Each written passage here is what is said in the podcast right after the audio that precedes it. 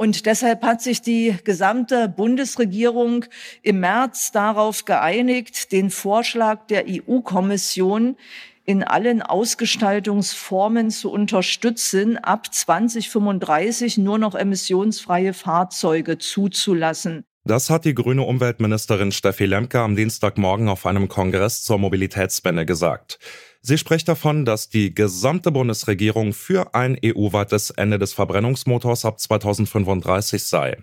Doch nur zwei Stunden später verkündet FDP-Chef Christian Lindner bei seiner Rede zum Tag der Industrie Folgendes. Deutschland wird also nicht den flotten Grenzwerten mit dem de facto Verbrennungsverbot zustimmen können, denn wir können nicht wissen, ob es nicht noch Optionen für Technologien gibt, etwa durch synthetische Kraftstoffe, die heute niemand auf dem Plan hat. Die FDP stellt sich also gegen den Kurs ihrer Koalitionspartner und das nicht zum ersten Mal. Es scheinen sich innerhalb der Ampel zwei Lager zu bilden, mit SPD und Grünen auf der einen und der FDP auf der anderen Seite. Ist das wirklich so? Und wie viel Macht hat die FDP in dieser Konstellation? Darum geht's heute bei uns. Ich bin Johannes Schmidt. Hallo.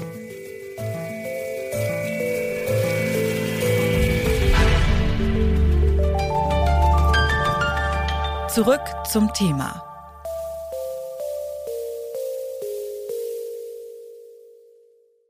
Tankrabatt, Tempolimit, Atomausstieg, Corona-Lockerungen. Die Liste an Streitpunkten zwischen der FDP und ihren Koalitionspartnern SPD und Grünen ist lang. Jetzt kommt noch die Diskussion um die Verbrennermotoren hinzu. Wie angespannt ist also die Stimmung in der Ampelkoalition? Das wollte ich von Henrike Rosbach wissen. Sie ist SZ-Korrespondentin im Berliner Parlamentsbüro und berichtet unter anderem über die FDP. Also, dass es koalitionsinterne Reibereien gibt, dass man miteinander ringt, dass es Streit gibt, vielleicht auch mal ein bisschen wirklich schwer zu lösende Konflikte. Das ist normal, das gibt es eigentlich immer. Das heißt, das ist schon irgendwie alles noch im Rahmen, aber es ist einfach so, dass durch den Krieg mit in der Ukraine, durch die steigenden Preise, durch die Inflation, durch die gestiegene Staatsverschuldung der Spielraum einfach enger wird, solche Konflikte mit Geld zu lösen. So hat es die Große Koalition gemacht. Da wollte die eine Seite wollte dieses und die andere Seite jenes. Dann bekamen beide ihre Wünsche erfüllt und der Finanzminister hat dann das Geld ausgereicht, weil eben das Geld da war. Es gab sprudelnde Steuereinnahmen und ähm, die Welt war vor Corona dahingehend in Ordnung. Dann kam Corona, da war auch Geld da, weil man gesagt hat, auf diese Krise können wir nur reagieren, indem wir als Staat tun, was wir können. Und jetzt ist ähm, eben einfach eine Situation da, in der dieser Mechanismus nicht funktioniert. Und da werden die Konflikte einfach härter, schärfer und existenzieller. Dass es Differenzen innerhalb einer Koalition gibt, gehört zur Politik dazu. Doch in den letzten Monaten fällt auf, die FDP hat einige Vorhaben von SPD und Grünen blockiert. So hat sie sich zum Beispiel erfolgreich gegen ein Tempolimit auf Autobahnen eingesetzt oder spricht sich weiterhin für die Atomkraft aus. Will die FDP vor allem die eigenen Positionen durchsetzen und nimmt dabei wenig, vielleicht sogar zu wenig Rücksicht auf den Koalitionsfrieden? Henrike Rosbach. Also erstmal ist es ja so, dass die FDP derjenige Koalitionspartner ist, der den weitesten Weg hatte in diese Koalition hinein. Die FDP sagt zwar von sich, sie sei keine Lagerpartei, aber natürlich ist es so, dass sie von ihrer von ihrer Ausrichtung, von ihrem Programm her ähm, der Union beispielsweise in vielen Fragen, nicht in allen, aber in vielen Fragen ähm, näher steht als als SPD und Grünen. Ähm, und das war den beiden anderen natürlich auch klar, dass wenn man die FDP an Bord holen will, dass man ihr bei den Themen, die ihr wirklich wichtig sind und die Lindner, also der Parteichef, äh, als rote Linien markiert hat, schon im Wahlkampf entgegenkommen muss. Und äh, daran hat sich letztlich nicht so viel geändert. Und ich glaube, der Eindruck, dass es irgendwelche rot-grünen Vorhaben gibt, denen die FDP jetzt gemeinerweise nicht zustimmt, so kann man das, glaube ich, nicht darstellen, weil es gibt einen Koalitionsvertrag, da ähm, haben alle drei Parteien sich eingebracht. Und der wird jetzt versucht abzuarbeiten. Natürlich passiert sowas nie eins zu eins. Es kommen neue Sachen dazu, andere lassen sich nicht darstellen. Und äh, jeder versucht, möglichst nah bei seiner eigenen Linie zu bleiben. Und das trifft eben auch auf die FDP zu. Bei den wichtigen Themen ist die FDP also aus ihrer Sicht standhaft geblieben. Und das, obwohl sie rechnerisch die kleinste Partei in der Ampelkoalition ist. Kann sie sich also stärker durchsetzen als ihre Koalitionspartner? Koalitionen funktionieren ja nie über so eine rechnerische Arithmetik. Also, dass man so viel zu sagen hat, wie man Prozente einbringt in diese Koalition. Weil eine Koalition ja immer nur zustande kommen kann, wenn die Partner halt dabei sind. Natürlich, man hat entsprechend weniger Ministerien ähm, und dadurch weniger personelle Macht am Kabinettstisch. Aber es geht auch ohne den kleinen Partner nicht. Das ist natürlich klar. Und die Grünen, die haben ähm, am Anfang der Koalitionsphase oft gesagt, die FDP setzt sich bei allem durch, bei der Schuldenbremse, bei Corona, bei den Lockerungen der, äh, der Corona-Regeln.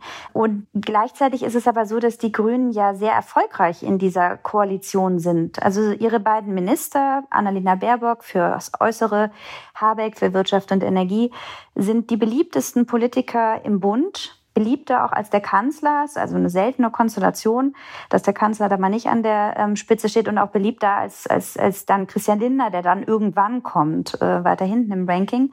Das heißt, dass das Mitregieren in der Ampel bekommt den Grünen gut, der SPD eher so mittel und der FDP bislang nicht so. Und ähm, insofern kann es schon sein, dass die FDP ihnen oft im Weg steht oder sich bei bestimmten Punkten wie zum Beispiel Corona und, und Haushaltsschuldenbremse stark durchsetzt. Aber es ist, wenn man sich die Ergebnisse anguckt, zumindest mal in den Umfragen, jetzt nicht so, als hätte das den Grünen bislang schon dramatisch geschadet. Dass die FDP momentan Wählerinnen und Wähler verliert, zeigen auch neueste Zahlen. Obwohl die Partei bei der Bundestagswahl im September noch bei über 11 Prozent Zustimmung gelegen hat, sind es laut ARD Deutschland Trend jetzt nur noch 8 Prozent. Ist ein Ausblick auf die kommenden Jahre in der Koalition möglich?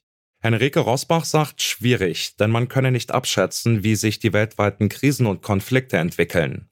In so einer Krise kann es natürlich sein, dass eine Koalition vielleicht auch mehr zusammenhält, weil sie eben sagt, das sind jetzt außergewöhnliche historische Dimensionen, wie zum Beispiel ja auch nach dem Einmarsch äh, Russlands in der Ukraine. Es kann aber auch sein, dass das eine Koalition aufreibt.